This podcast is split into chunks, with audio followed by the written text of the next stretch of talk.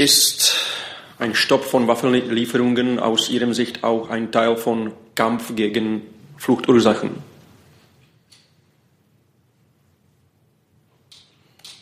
Wer fühlt sich zuständig? Frau Demmer.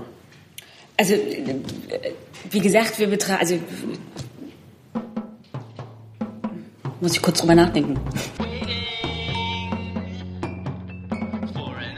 Ja, liebe Kolleginnen und Kollegen, da wir hier oben vollzählig sind und Sie offensichtlich auch vollzählig sind, fangen wir ein bisschen vor der Zeit an.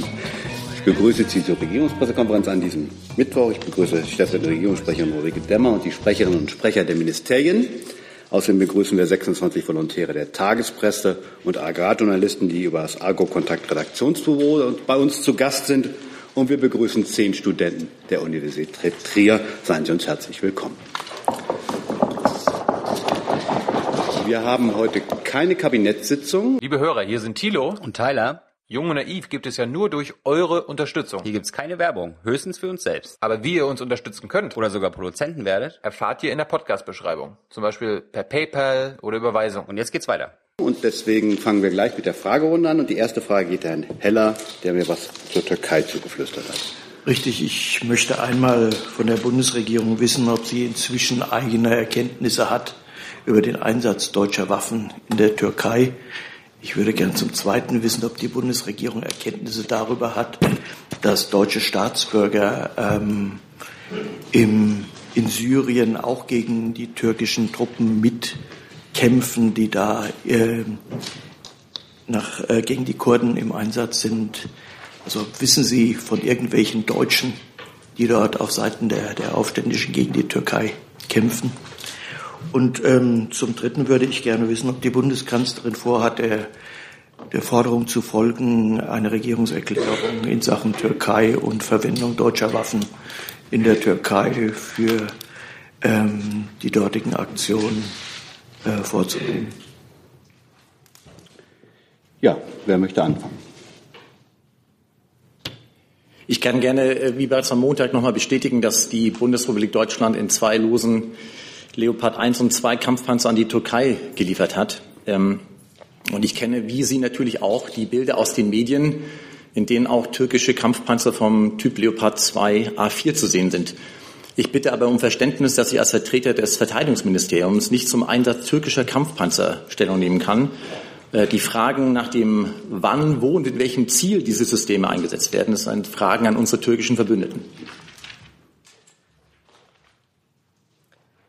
Ich kann vielleicht für das Auswärtige Amt hinzufügen, dass der deutsche Botschafter Martin Erdmann heute ähm, mit dem türkischen Verteidigungsminister das Gespräch suchen wird zu den Themen, die dort anstehen. Und natürlich wird auch die Frage, ähm, wie der türkische Einsatz dort ausgestaltet ist, ähm, dabei eine Rolle spielen.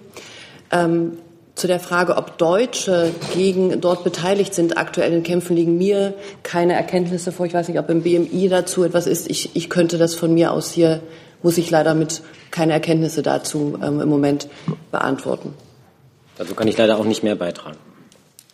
Dann bleibt, glaube ich, die letzte Frage, Frau Demmer. Genau, also zu der letzten Frage. Die Bundesregierung kommentiert die Äußerungen aus der Mitte des Parlaments nicht. Dann kommen wir zu weiteren Fragen. Herr Jung ist dran. Der sitzt völlig woanders diesmal. Nee, das ist da. Nee, da. Die bringen mich durcheinander. Hier. Frau Demmer, glaubt die Bundesregierung denn äh, der türkischen Regierung, dass sie den IS bekämpft in Afrin? Vielleicht kann ich noch mal ganz grundsätzlich sagen, dass die Bundesregierung natürlich die Berichte über die türkische Militärintervention im Bezirk Afrin im Nordwesten Syriens mit großer Sorge verfolgt. Äh, die Bundesregierung hält in Übereinstimmung mit der Resolution des Sicherheitsrats der Vereinten Nationen an der territorialen Integrität Syriens fest und äh, die Operation gegen kurdische Einheiten darf nicht zu einer Schwächung des gemeinsamen Kampfes gegen die Reste der Terrormiliz in IS in Ostsyrien, äh, Terrormiliz IS in Ostsyrien führen. Deshalb ruft die Bundesregierung alle Beteiligten zur Einstellung der Kampfhandlungen auf und fordert bedingungslosen Zugang für humanitäre Hilfe. Das hat meine Frage nicht beantwortet. Ich habe das gesagt, was ich Ihnen auf Ihre Frage gerne antworte. Die Türken behaupten, dass sie den IS bekämpfen. Glaubt die Bundesregierung das auch? Ich habe dazu jetzt das gesagt, was ich sagen möchte. Herr Jessen.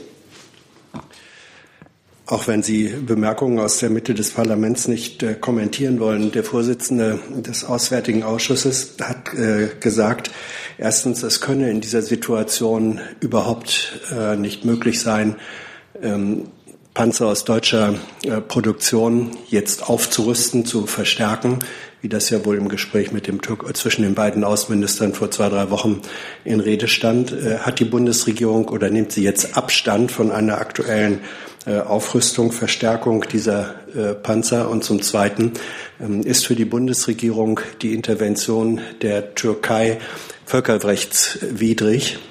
Auch das war eine Bemerkung von Herrn Röttgen, der gesagt hat, wer den Einsatz Russlands auf der Krim als völkerrechtswidrig kritisiere, müsse das auch in dem Fall tun, sonst verliere Deutschland Glaubwürdigkeit.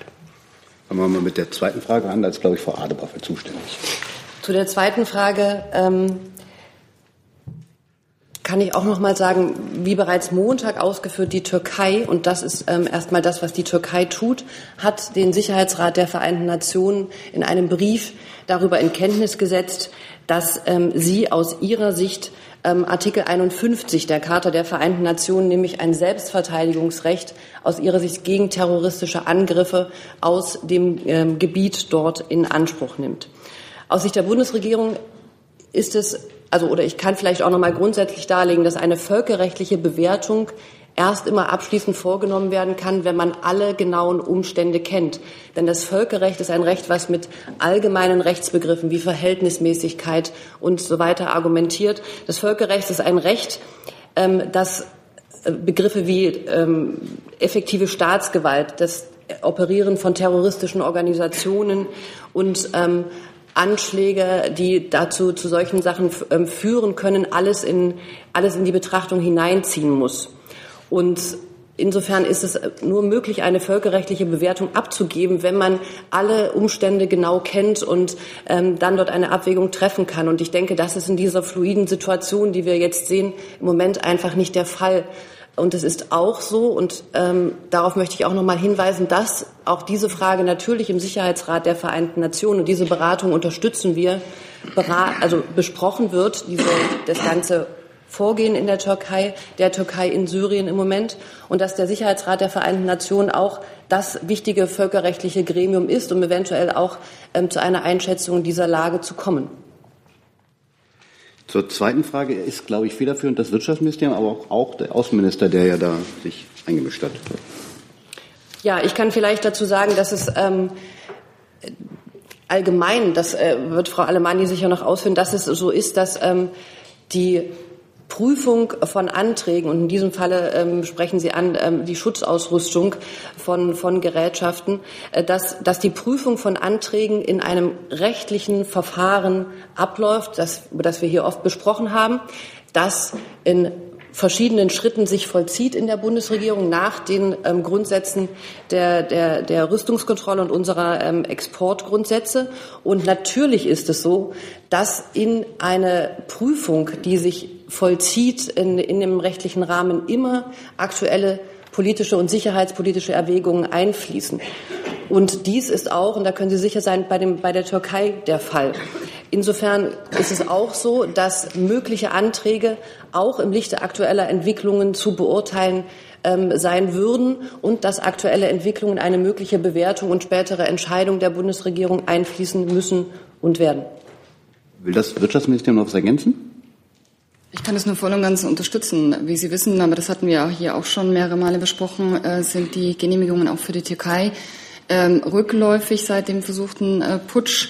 Ähm, ich kann vielleicht die neuen vorläufigen Zahlen zur Türkei erwähnen. Da ging's, hatten wir 2016 noch einen Genehmigungswert von 83,9 Millionen Euro, der in 2017 auf nur noch 34,2 Millionen Euro zurückging, somit 50 Millionen weniger als im Vorjahr. Zusatz, Herr Jessen? Ja, äh, nochmal in Bezug auf die äh, Frage Völkerrecht. Hat denn die Bundesregierung eigene Erkenntnisse darüber, ob es sich bei dem Einsatz ähm, um völkerrechtskonformes Vorgehen der türkischen Regierung handeln könnte? Das ist die Frage andersherum gestellt. Ähm, meine Antwort ist aus den dargelegten Gründen, dass es im Moment nicht möglich ist, eine völkerrechtliche Bewertung ähm, abzugeben. Das heißt, Sie haben auch keine äh, eigenen Erkenntnisse darüber, dass dieser Einsatz völkerrechtlich konform sein könnte. Für eine rechtliche Bewertung braucht man ein umfassendes, äh, ein umfassendes Bild und die Kenntnis aller Umstände, um eben die schwierigen Rechtsbegriffe, nicht die schwierigen, sondern die ausfüllungsbedürftigen Rechtsbegriffe des Völkerrechts ausfüllen zu können. Und das ähm, ist im Moment aus der Sicht der Bundesregierung nicht der Fall. Herr Prössel. Frau Adebar, ich würde ganz gerne noch mal zum Treffen äh, des Außenministers äh, mit Herrn Çavuşoğlu vor zwei Wochen in Goslar zu sprechen kommen. Hat die türkische Seite damals ähm, angedeutet, dass ein Einsatz in Nordsyrien bevorstehen würde? Und wenn nicht, ähm, empfindet der Außenminister das vielleicht als Affront, dass nur wenige Tage später dann in solcher Massivität schon deutsche Waffen zum Einsatz kommen? In dem Gespräch bei, bei der Außenminister, es war ein Vier-Augen-Gespräch. Ich kann äh, darüber keine Auskunft geben, was konkret dort gesprochen wurde. Ich habe ähm, äh, darüber, dass der türkische Außenminister ähm, ein solches Vorgehen angedeutet haben könnte, keine, keine Erkenntnisse. Ähm, die Sie können die Äußerungen, die beide Minister hinterher getätigt haben, ähm, nachlesen und dort sehen. Es ist so, dass, es, ähm, dass dieses Treffen vor 14 Tagen sich primär um das deutsch-türkische Verhältnis und um die Brocken, die wir da und die schwierigen ähm, Themen, die wir da bilateral miteinander zu besprechen haben, drehte. Und das war der Hauptkern dieses Treffens vor zwei Wochen. Drei Wochen mittlerweile. Das ist ja genau der Grund, warum ich frage. Jetzt liegt ja der nächste Brocken im Raum. Wie gesagt, also zur, zur Frage, wie sich das türkisch, deutsch-türkische Verhältnis gestaltet, ähm, haben wir hier allgemein oft gesprochen. Und ähm, zur Frage, wie sich eine mögliche äh, Prüfung von Entscheidungen ähm, der Rüstungsexporte vollzieht in der Bundesregierung in den ähm, rechtlichen Grenzen, in den konkreten engen rechtlichen Grenzen, habe ich auch gerade schon ausgeführt. Herr Kollege. Ja, ich wollte noch mal zur Einordnung fragen, ähm, wie bewertet die Bundesregierung die JPG?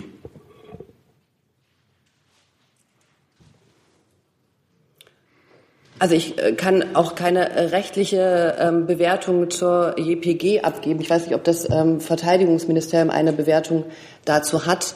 Ähm, die Berichte über Verbindungen ähm, zur PKK, die, die, nehmen wir zur Kenntnis. Wir nehmen ähm, die gesamte schwierige Gemengelage, die sich dort im Nordsyrien darlegt, zur Kenntnis. Ich kann Ihnen jetzt keine, keine rechtliche Bewertung dieser Gruppierung hier anbieten. Herr Neumann, können Sie irgendwas ergänzen? Nein, das Gleiche trifft auf das BMVG zu. Kann, kann man die Verbindung zur PKK völlig ausblenden?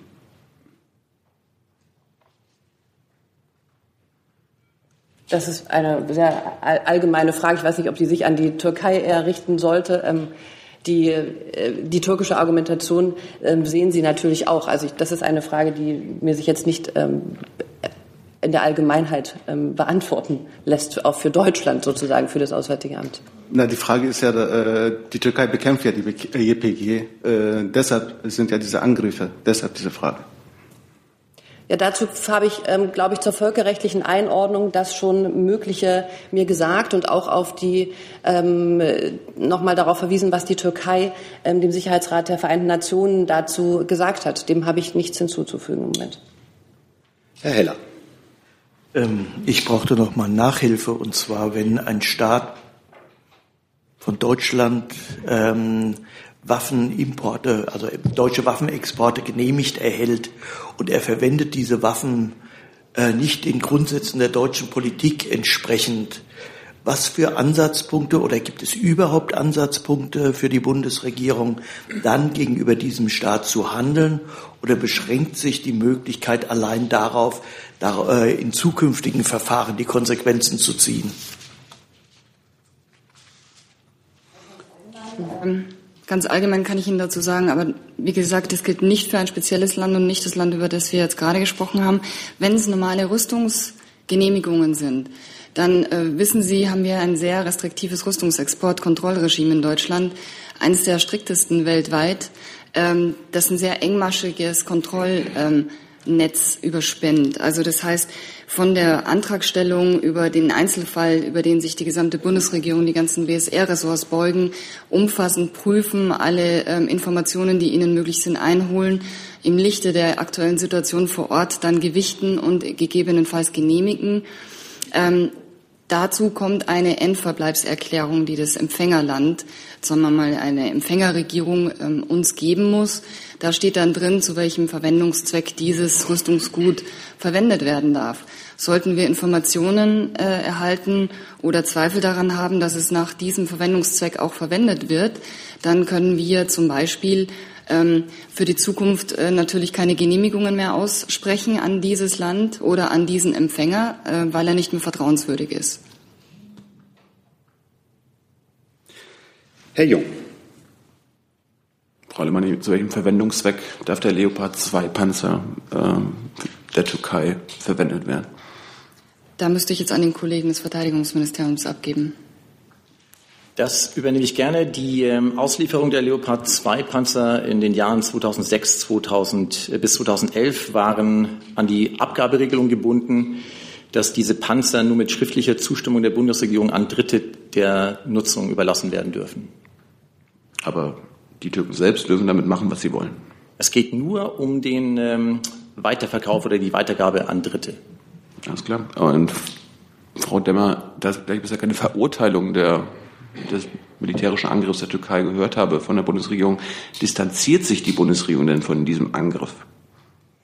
Also ich kann, äh, es steht Ihnen frei, meine Worte zu interpretieren. Ich teile jetzt die Analyse, die Sie gerade vorgetragen haben, nicht. Ich äh, kann mich nur noch mal wiederholen, dass äh, die Bundesregierung ähm, diese Militärintervention im Nordwesten Syriens mit großer Sorge betrachtet. Es gibt legitime türkische Sicherheitsbelange an der Grenze zu Syrien. Die Kampfhandlungen führen allerdings dazu, dass erneut Menschen fliehen müssen, manche von ihnen zum wiederholten Mal. Deshalb rufen wir alle Beteiligten dazu auf, die Kampfhandlungen einzustellen und humanitären Zugang zu gewähren. Zusatz? Könntest Sie mal ausführlich erläutern, welche legitimen Sicherheitsbelange der Türkei Sie sehen? Ich glaube, die haben wir hier oft genug ausgeführt ja. und könnte vielleicht Frau Adebar noch äh, unterstützen. Muss es ja eine Menge geben. Die, Sicherheit, die Türkei war wiederholt im Kampf gegen den IS ähm, Ziel von Anschlägen und auch von ähm, terroristischen Anschlägen aus, ähm, aus Nordsyrien heraus. Und diese ähm, terroristische Gefahr ist das, was die Türkei ähm, auch mitteilt, weshalb sie ähm, sagt, sie nimmt ihr Recht aus Artikel 51 auf Selbstverteidigung ähm, wahr. Das ist, ähm, das sind terroristische Anschläge aus dem Gebiet Nordsyriens auf die Türkei, auch von dem IS in der Türkei selber. Ähm, das äh, sind, ist ähm, genau das ist das, was die Türkei als äh, terroristische Gefahr, die sie dort bekämpft, ähm, angibt. Herr Gers. Ja, ich möchte noch mal eine Frage präzisieren an Herrn Neumann und auch an Frau Adebar. Äh, Sie erwecken hier den Eindruck, dass die Bundesregierung doch ziemlich im Nebel herumstochert. Herr Neumann sagt, ähm, die Frage, wo und wann diese Leopard 2 Panzer eingesetzt werden, das sei, das wisse man nicht, das sei eine Frage, die an die türkischen Verbündeten gehe. Und Frau Adebar sagt, für eine völkerrechtliche Bewertung müsse man erst alle Umstände kennen und dann könne man sich ein Urteil bilden und möglicherweise auch sagen, ob das, ob man das verurteilt. Bisher äh, beobachtet man das ja nur mit großer Sorge, wie ich festnehme. Also deshalb die Frage, ähm, unternehmen Sie denn aktiv etwas, in welchem Ministerium auch immer, um zu einer äh, abschließenden Beurteilung zu kommen, damit Sie dann sagen können, ähm, ist das völkerrechtswidrig oder nicht? Und äh, wenn ja, wie lange konnte das denn dauern? Bis es vorbei ist, dieser Einsatz der Türkei in Nordsyrien, oder wie lange wird das dauern? Ja, zu Ihrer Frage hat ja Frau Adebar gerade Stellung genommen mit, dem, äh, mit der Entsendung des Botschafters, wie ich das verstanden habe. Ja. Das alles. Ich kann nur noch mal wiederholen, die, äh, die Fragen, die Sie alle stellen, die auch durchaus legitim und interessant sind, richten sich aber an die türkische Regierung. Den Einsatz von Waffensystemen werden von dort aus angeordnet und ich bin nicht in der Lage und auch nicht willens, dies von hier aus zu kommentieren. Ja gut, es wäre ja vielleicht äh, interessant, ob die Bundesregierung zu erfahren, ob die Bundesregierung diesen Einsatz für völkerrechtswidrig hält oder nicht. Und wenn Sie sagen, wir kennen ja noch nicht alle Umstände, um zu einer Bewertung zu kommen, dann ist ja wohl die Frage legitim, ob Sie denn etwas, ob Sie denn etwas tun, damit Sie dann irgendwann mal zu einem Urteil kommen können und sagen können, ja, ist es in Ordnung oder ist es nicht in Ordnung. Und das hat das Auswärtige Amt ja gerade beschrieben. Herr Jessen. Herr Neumann, Sie haben eben ausgeführt, dass die Genehmigung der Leo-2-Exporte 2005 nur mit der Konditio verbunden war, sie dürften nur mit deutscher Zustimmung weiterverkauft werden. Äh, ist meine Erinnerung richtig, dass dieses weniger Einschränkung oder Restriktion war als bei der Lieferung der Leo 1 Generation? Ich glaube, da war noch schriftlich festgelegt, ähm, dass sie nur im Rahmen von, ich glaube, äh, Paragraph 5 NATO-Vertrag eingesetzt werden könnten.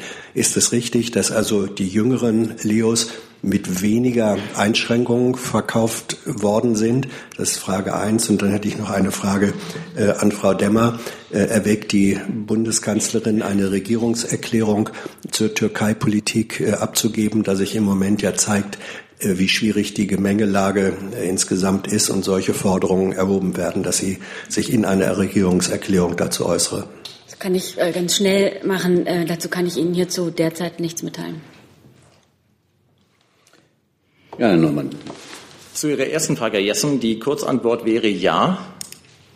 Ähm, das können Sie alles nachlesen in der Bundestagsdrucksache 18831. Da geht es um die Antwort auf Frage 10. Die habe ich gerade zitiert. Äh, mit den Auflagen ähm, der Weitergabe, der Zustimmung, dass die der Zustimmung der Bundesregierung unterliegt.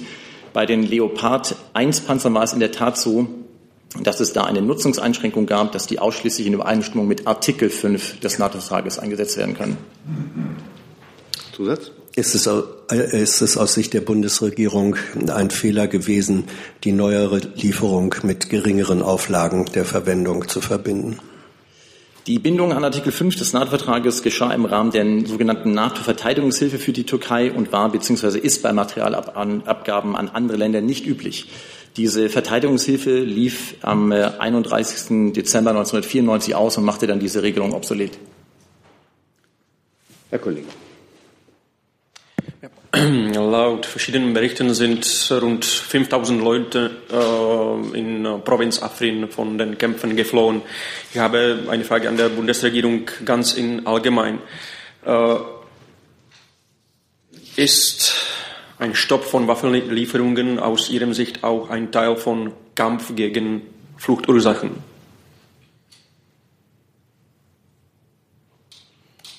Wer fühlt sich zuständig? Frau Demmer? Also, wie gesagt, wir betrachten, also, muss ich kurz drüber nachdenken. Also, wir betrachten bei allen Rüstungsexporten die Einzelfälle und wir haben jetzt hier und in den vergangenen Wochen immer wieder darüber Auskunft gegeben, äh, wie restriktiv wir das handhaben.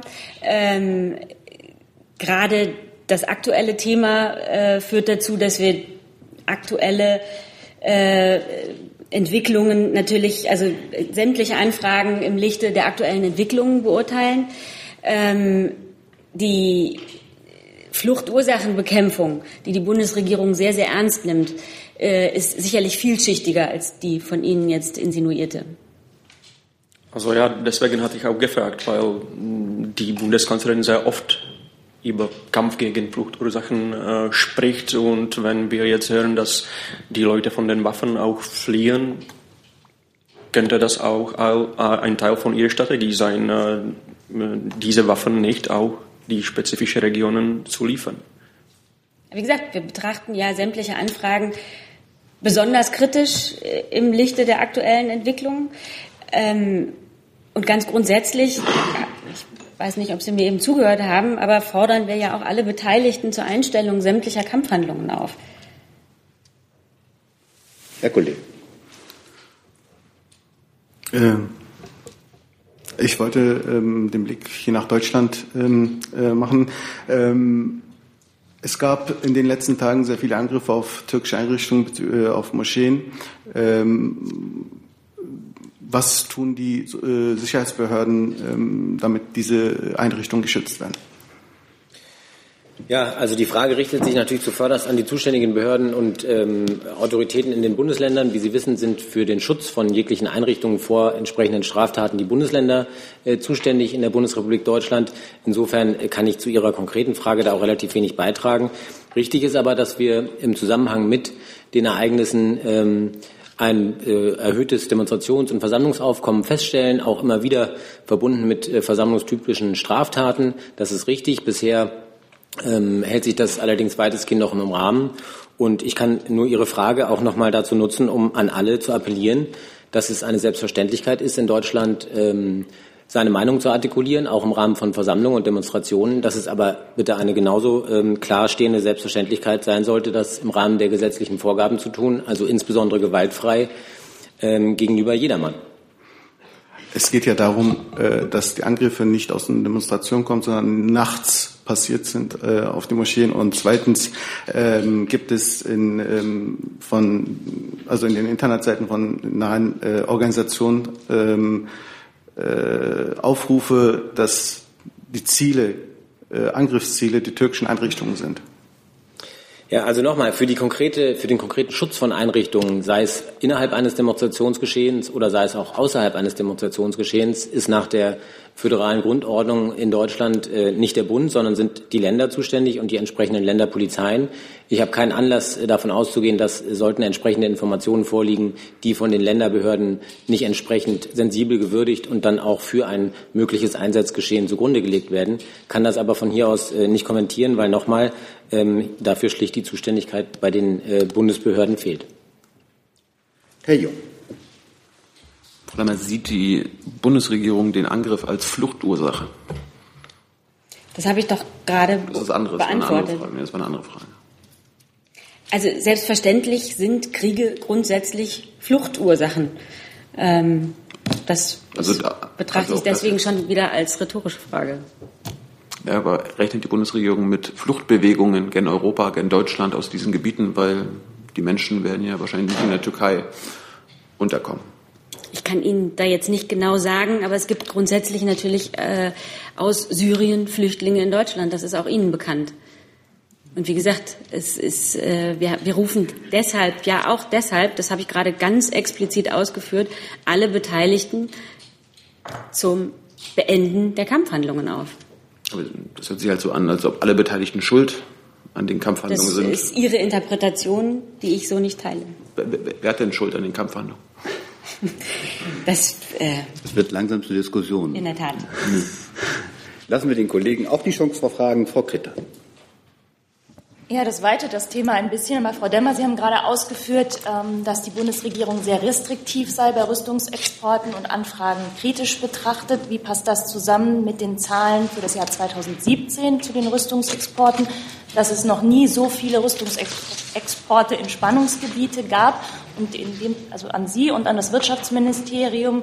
Wie erklärt man sich das mit den Aussagen vom ehemaligen Wirtschaftsminister Sigmar Gabriel, der ja gesagt hat, dass man da deutlich zurückschrauben will und ans AA der heutige Außenminister Sigmar Gabriel, was sagt der dazu? Also, na, fang du mal an. Ähm, vielleicht darf ich ein bisschen ausholen und ein bisschen zu unserer Rüstungsexportkontrolle erzählen. Äh, ja, Fakt ist, Deutschland liefert Rüstungsgüter. Fakt ist auch, ähm, Deutschland hat eines der restriktivsten Kontrollsysteme weltweit ähm, und auch der strengsten. Ähm, wir prüfen engmaschig, äh, wir erwägen außen- und sicherheitspolitische Gesichtspunkte, nicht wirtschaftspolitische oder arbeitsmarktpolitische Gesichtspunkte bei unseren Genehmigungen. Alle BSR-Ressorts samt Kanzleramt machen sich die Aufgabe nicht leicht. Wir prüfen im Einzelfall umfassend, wie ich vorhin schon erwähnt habe, mit allen Informationen, die uns äh, auch mit den Diensten zur Verfügung stehen. Ähm, ich glaube, ich kann sagen, dass wir umfassend und umsichtig jeden Einzelfall prüfen. Äh, unsere Entscheidungen sind zudem sehr transparent, auch äh, anders als in vielen anderen Ländern. Wie Sie wissen, haben wir nicht nur jährlich einen ähm, Rüstungsexportbericht, sondern zwei Rüstungsexportberichte, also einen Zwischenrüstungsexportbericht, sodass auch die Öffentlichkeit schon im Halbjahr weiß, ähm, also näher zur aktuellen Genehmigung, was denn die Bundesregierung genehmigt hat. Ähm, darüber hinaus gibt es noch BSR-Entscheidungen, der BSR-Ressorts, die auch äh, ganz zeitnah an das Parlament ähm, äh, dem Parlament gegenüber öffentlich äh, gelegt werden, damit auch die Parlamentarier und der Bundestag immer zeitnah weiß, was die Bundesregierung entscheidet und genehmigt.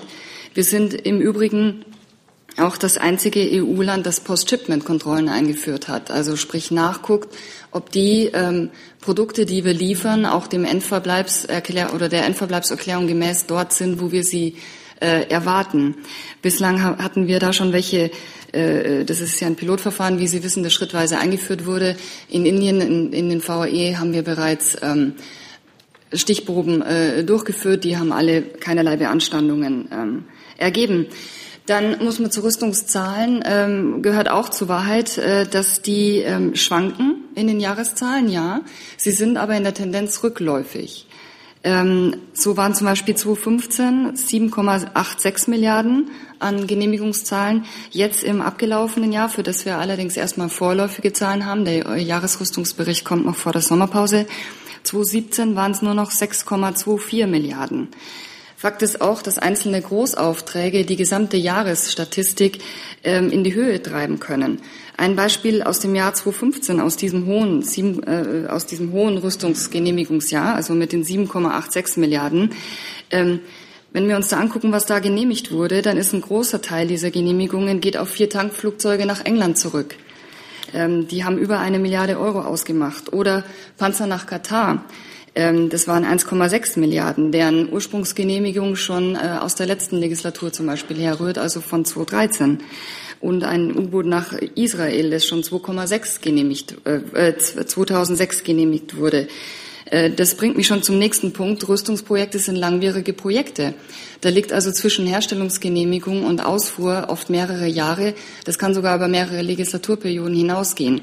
Ähm, ein Beispiel war das U-Boot, das in 2006 genehmigt wurde für Israel und 2014 ausgeliefert wurde. Oder wie gesagt die, äh, die Lieferungen nach Katar. Ein Großteil dieser jetzigen Zahlen für 2017 sind auch aus Vorgängerregierungen schon ähm, gehen auf solche Großaufträge zurück. Also ähm, für 2017 kann ich Ihnen auch noch ein Beispiel nehmen, äh, weil da die Drittländer gerade zusammengerechnet wurden in der Berichterstattung heute.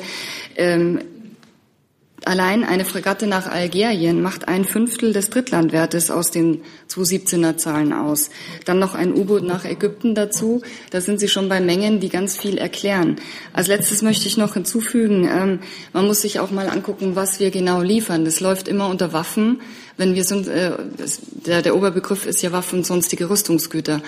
Das heißt, wir liefern nicht nur U-Boote oder Panzer, sondern da sind auch ganz viele Dinge dabei wie ähm, äh, Minenräumgeräte zum Schutz vor Zivilisten zum Beispiel, von Zivilisten, nicht vor Zivilisten, Entschuldigung, äh, oder Sicherheitsglas für Botschaften, um die vor Anschlägen zu schützen.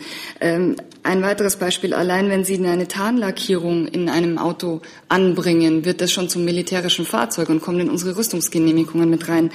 Ähm, da gibt es ganz viele äh, Produktkategorien, die nichts mit großen äh, Panzern zum Beispiel zu tun hat. Das gehört alles zur Wahrheit dazu. Und als letzter Satz ähm, möchte ich noch mal darauf hinweisen, dass die Jahreszahlen, die Jahresgenehmigungen zurückgegangen sind. Frage beantwortet? Es steht noch aus die Anfrage an Frau Adebar. Der Bundesaußenminister ähm, steht voll und ganz zu den sehr restriktiven ähm, Export Vorschriften, die Frau Alemanni gerade vollumfänglich dargelegt hat. Und ähm, sie hat darauf hingewiesen, dass die jährlichen Zahlen sinken. Sie hat darauf hingewiesen, dass man eben genau schauen muss, was es für Güter sind, die ähm, geliefert werden und zu welchem Zweck die geliefert werden. Und sie hat auch darauf hingewiesen, dass eben ähm, Rüstungsexporte oder Güterexporte zum Teil einen sehr, sehr langen Vorlauf haben und aus Vorgängerregierungen und deren Genehmigungen entstanden. Und das sind alles Dinge, die in ein Gesamtbild bei dieser Frage einfließen. Und der Bundesaußenminister, wie ähm, alle Ressorts, die damit zu tun haben, ähm, steht selbstverständlich genau hinter dieser ähm, restriktiven Exportpolitik, die die Bundesregierung sich auferlegt hat. Herr Brössel. Ähm, Frau Alemanni, Sie haben ja jetzt nochmal ähm, ausgeführt, äh, die restriktive Rüstungsexportpolitik. Ein Kriterium äh, aus diesen politischen Grundsätzen ist ja auch der Erhalt von Frieden, Sicherheit und Stabilität in der Region. Jetzt sehen wir die, die Leopard 2 Panzer im Norden äh, von Syrien im Einsatz. Äh, ich kriege das nicht zusammen. Äh, äh, das scheint doch sehr deutlich zu dokumentieren, dass diese politischen Grundsätze, dass diese restriktive Rüstungsexportpolitik äh, so gescheitert ist, oder? Nein, der, Ihrer Schlussfolgerung kann ich mich natürlich nicht anschließen. Wie gesagt, zu Leos kann ich jetzt selber nichts sagen, weil das Bundeswehrabgaben sind. Aber auch da gilt, Sie müssen ja gucken, wir gucken immer bei der Genehmigung, wie ist die aktuelle Lage und, und äh, Lage vor Ort, wie sind die Entwicklungen. Ähm, deswegen machen wir seit dem Putschversuch und seit den Vorgängen in der Türkei und jetzt natürlich vermehrt eine sehr, sehr ernsthafte und restriktive Genehmigungsprüfung, was zum Beispiel die Türkei angeht. Ähm, die Situationen vor Ort und die Kriege ändern sich ja mit den, mit den Jahren. Also wenn Sie einfach als Beispiel ein, ein, äh, ein Produkt rausgreifen, das über acht Jahre zwischen Herstellung und Ausfuhr liegt, kann sich natürlich schon die Lage vor Ort ändern. Da gibt es gewisse Regelungen, was man da machen kann. Ähm, es gibt aber auch gewisse äh, Rechtssicherheiten für die Firmen, die solche Produkte produzieren. Dass das einfach ist, sagt kein Mensch. Was aber stimmt, ist, dass die Bundesregierung da sehr ernsthaft versucht, verantwortungsvoll und restriktiv damit umzugehen. Ähm, mehr als das dann transparent auch zu erläutern jedem gegenüber, wie, wann, was genehmigt wurde, ähm, kann man nicht. Die Schlüsse, die Sie daraus ziehen, müssen Sie selber ziehen. Die Bundesregierung versucht jedenfalls, ähm, damit sehr verantwortungsvoll umzugehen. Zusatz? Welche, welche guten Gründe gibt es eigentlich für Rüstungsexporte? Also eine Grundsatzdebatte, ob Rüstungsexporte gut oder schlecht sind, kann ich mit Ihnen nicht führen. Deswegen hatte ich meinen Eingangssatz äh, nicht umsonst gewählt. Deutschland exportiert Rüstungsgüter. Herr Lang. Ich möchte nochmal die Frage des Kollegen Gers aufgreifen nach der völkerrechtlichen Bewertung, weil ich es immer noch nicht verstanden habe, Frau Adebar. Hat Ihr Haus die Expertise, eine solche völkerrechtliche Bewertung vorzunehmen? Läuft diese Prüfung und wenn sie läuft, wie lange dauert sie? Danke. Ich verweise auf das, was ich vorhin gesagt habe, dass es für eine völkerrechtliche Einordnung nötig ist, ein umfassendes Bild des Vorgangs zu haben, um eine rechtliche Prüfung, die im Völkerrecht mit sehr vielen unbestimmten Rechtsbegriffen arbeitet, ausfüllen zu können. Ähm, das ist die Einschätzung ähm, ähm, aus der Rechtsabteilung auch unseres Hauses. Wann eine spekulative Frage, wann ich hier, ob ich Ihnen Freitag oder nächste Woche ein, eine, eine andere Antwort geben kann, die kann ich heute nicht beantworten. Zusatz? Und dann habe ich das richtig verstanden. Also eine Prüfung läuft noch nicht, weil Sie noch nicht genügend Erkenntnisse haben. Das ist jetzt das Fazit. Ich verweise auf das, was ich gerade nee, gesagt habe. Entschuldigung. Also eins geht doch nur. Also entweder haben Sie genügend Erkenntnisse, aber Sie sagten gerade, Sie haben die nicht. Also läuft die Prüfung noch nicht. Oder, sonst macht es doch keinen Sinn. Also eine Prüfung im Sinne von, wir, wir, wir ordnen das in diese, in die völkerrechtliche Kategorie ein, kann man eben erst dann tatsächlich vornehmen, wenn man ich glaube, da war ich doch ganz klar, kann man was vornehmen, wenn man ähm, die, das, das, das, eine umfassende und genaue Kenntnis aller Umstände hat, die ähm, dort einfließen müssten. Herr Jess. Ja, als äh, Nachbemerkung nochmal an Herrn Röttgen äh, anknüpfend, da das Beispiel der Krim ja aber gezeigt hat, dass aus der Ferne ähm, eine solche Bewertung irgendwann möglich ist. Äh, kann man davon ausgehen, dass irgendwann die Bundesregierung auch zu einer völkerrechtlichen Bewertung in der Lage sein wird, richtig? Das ist eine sehr spekulative Zukunftsfrage, die ich. Es wäre aber schön, wenn Sie sie mit Ja beantworten können, weil wenn Sie das nicht mit, mit Ja beantworten können, dann sagen Sie, wir werden vielleicht nie in der Lage sein, das völkerrechtlich zu bewerten. Das geht doch nicht. Also das ist jetzt eine, eine Unterstellung. Sie mögen Ihre Schlüsse daraus ziehen. Ich antworte für den heutigen Stand in diesem Moment. Okay. Meine eigentliche Frage ging an Herrn Dimroth und jetzt geht es mir um geistige Munition.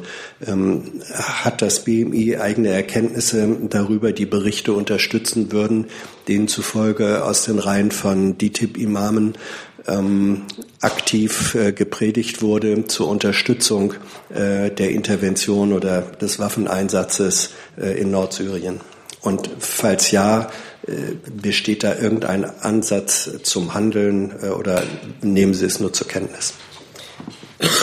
Ja, vielen Dank für die Frage. Also ganz grundsätzlich kann ich Ihnen jedenfalls sagen, dass wir unter anderem im Rahmen des Dialogs der, der Deutschen Islamkonferenz, aber auch auf anderen Ebenen ähm, ja auch mit Vertretern von DITIB in Kontakt stehen. Das ist äh, bekannt und das ist aus unserer Sicht auch bei allen Schwierigkeiten, die in bestimmten einzelnen Fragestellungen dort manchmal dann vielleicht zutage gefördert werden, richtig. Es ist immer besser, miteinander zu reden als übereinander.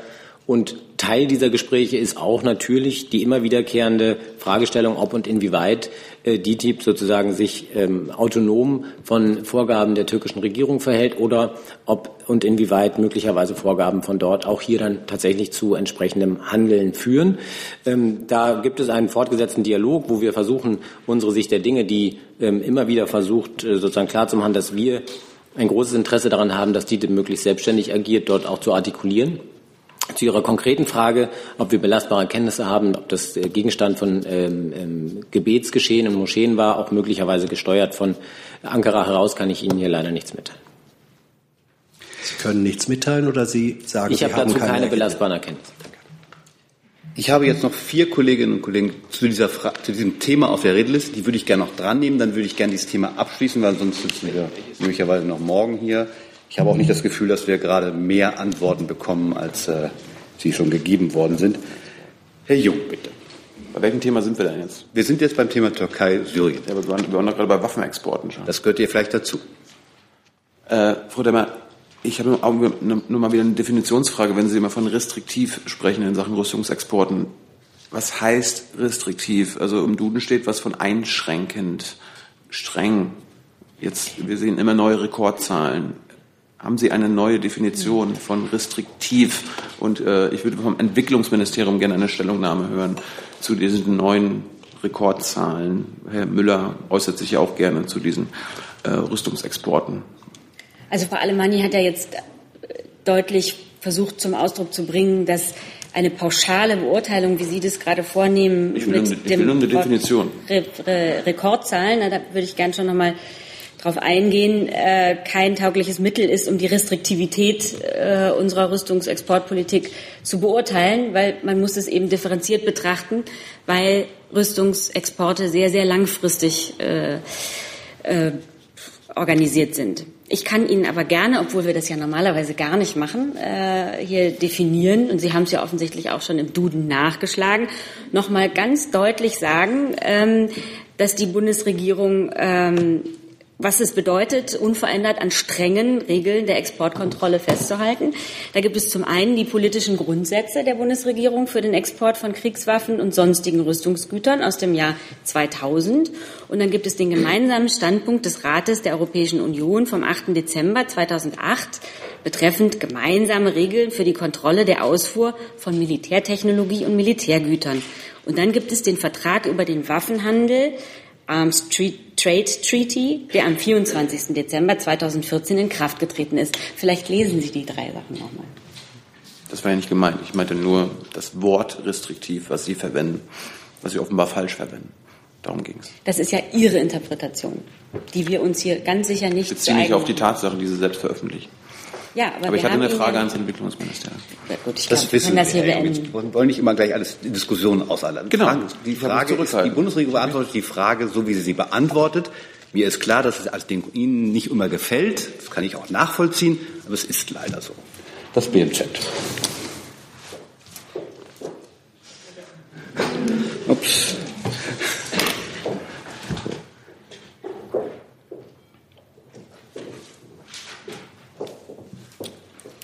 Ja, Herr Jung, mir ist äh, keine Äußerung explizit zu den deutschen Rüstungsexporten des Ministers gerade präsent.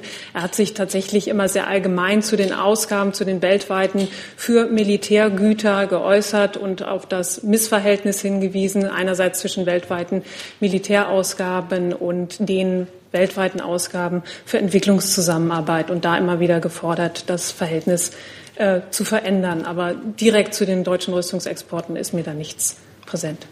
Können wir noch mit einer Stellungnahme rechnen angesichts dieser neuen restriktiven Rekordzahlen? Das kann ich Ihnen momentan nicht sagen. Darf ich noch eine Frage stellen? Nein. Ein letzter Satz, weil Sie immer Rekordzahlen sagen. Es sind gesunkene Jahreszahlen. Nur fürs Protokoll. Also 2015 hatte ich gesagt, 7,86 Milliarden.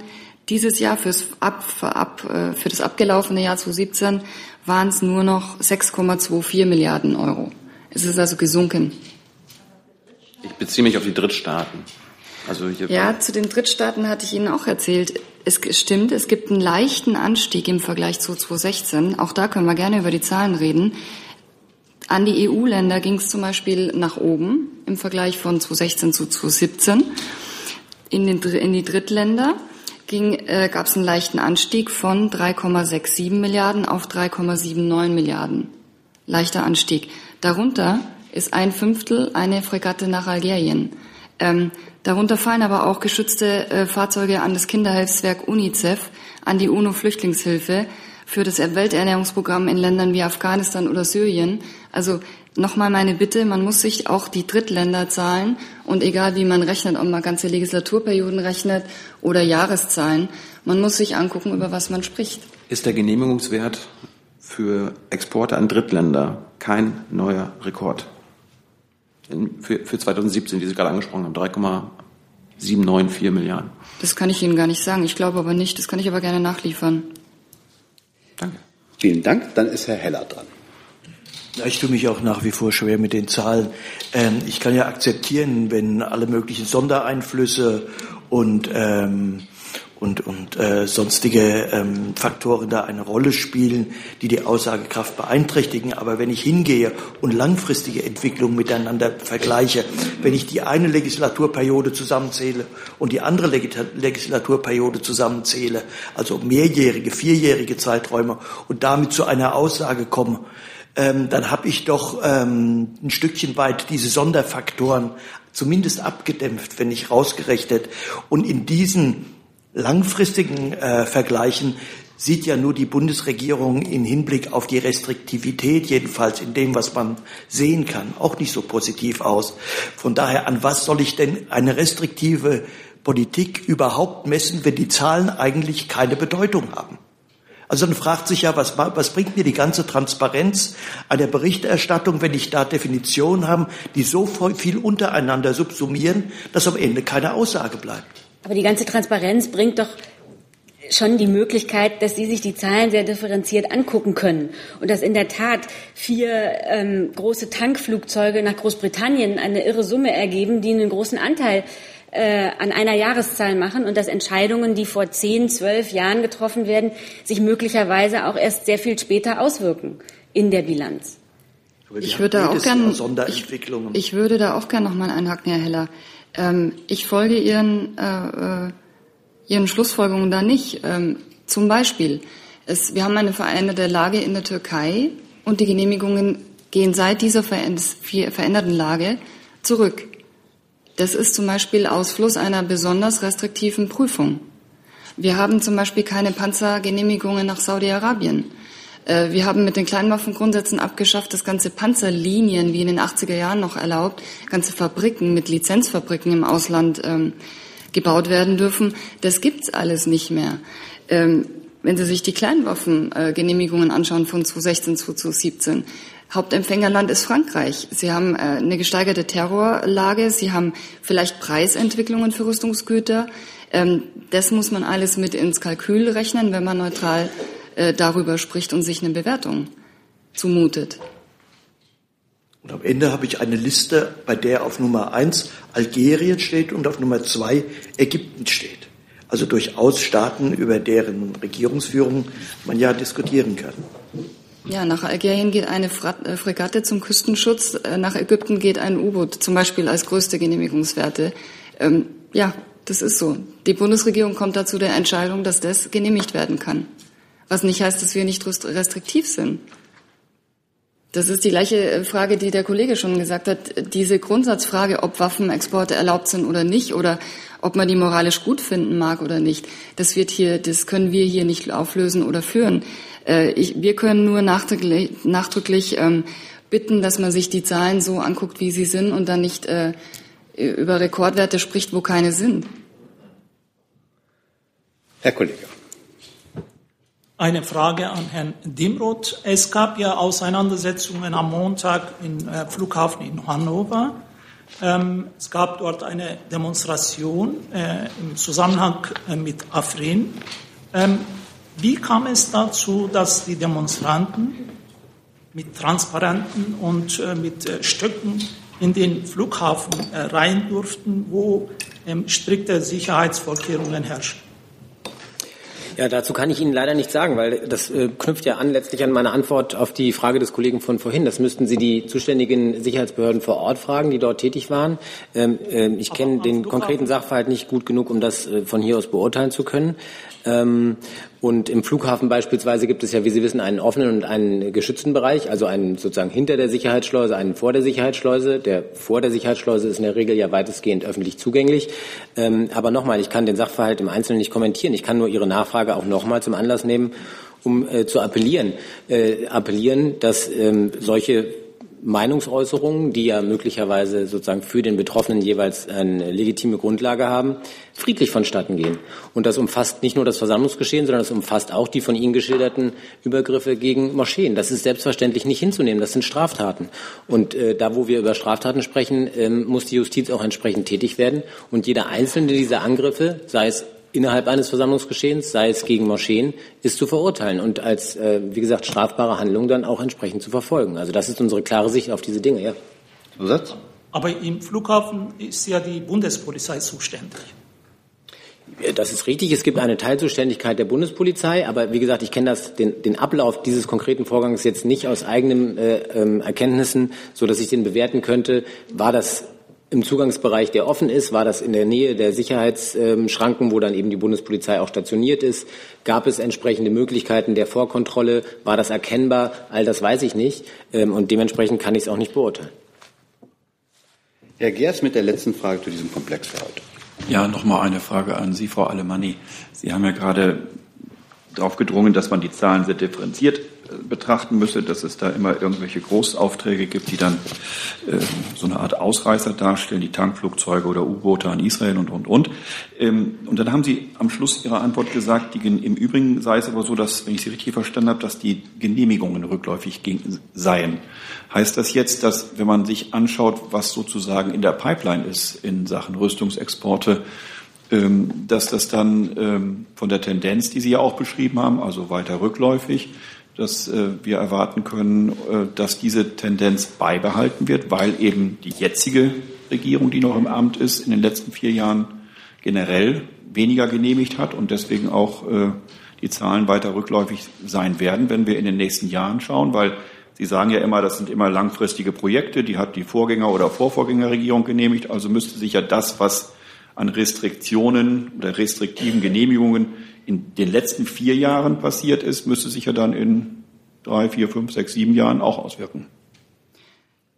Das kann ich nicht, weil ich nicht für die Zukunft zum Beispiel sagen kann, wir werden Frankreich nie wieder einen Großauftrag liefern. Also unser Ziel ist ja nicht geringere Zahlen zu bekommen, sondern uns genau anzugucken, wem erlauben wir was zu liefern, an welches Land geht es, wie ist dort die Situation, um welches Produkt handelt es sich. Wenn ich Ihrer These folgen würde, müsste unser Ziel der Bundesregierung sein, äh, äh, einfach nur auf geringere Genehmigungszahlen zu kommen, egal an welches Land und egal welches Produkt. Das würde wenig sinnvoll sein und würde einer verantwortungsvollen Rüstungsexportpolitik widersprechen. Also es geht doch darum, oder Ihre Frage liegt ja nahe, geht zum Beispiel Panzer Saudi-Arabien. Da kann ich zumindest für die jetzt äh, für die abgelaufene Legislaturperiode und ich bin sicher, dass eine neue Bundesregierung das ebenso äh, verantwortungsvoll handhaben wird, dass sich solche Dinge wahrscheinlich über die Jahre äh, ähm, reduzieren werden. Aber andere Produkte wie Panzerglas für, für Botschaften werden wir ja natürlich nicht äh, restriktiv handeln oder nicht einschränken. Verstehen Sie? Also selbst diese Antwort ist nicht so einfach wie die Frage. Äh, ich verstehe sehr gut, deshalb nur eine Präzisierung. Ähm, ich kann auch verstehen, dass Waffenlieferungen an einen engen Verbündeten wie Frankreich sicherlich unproblematisch sein dürften ähm, oder zumindest auf den ersten Blick. Ähm, deshalb die Frage nochmal, wie sieht das denn aus bei Drittstaaten? Also bei denen, wo es in der Tat immer wieder problematisch werden könnte oder auch als problematisch angesehen wird. Also sind da, ist zu erwarten, dass an Länder wie im Nahen Osten, Saudi-Arabien oder Katar oder Algerien oder was auch immer, ähm, dass bei diesen Drittstaaten es zurückgeht, weil da haben wir ja im letzten Jahr 2017 offenkundig einen einen Anstieg gehabt.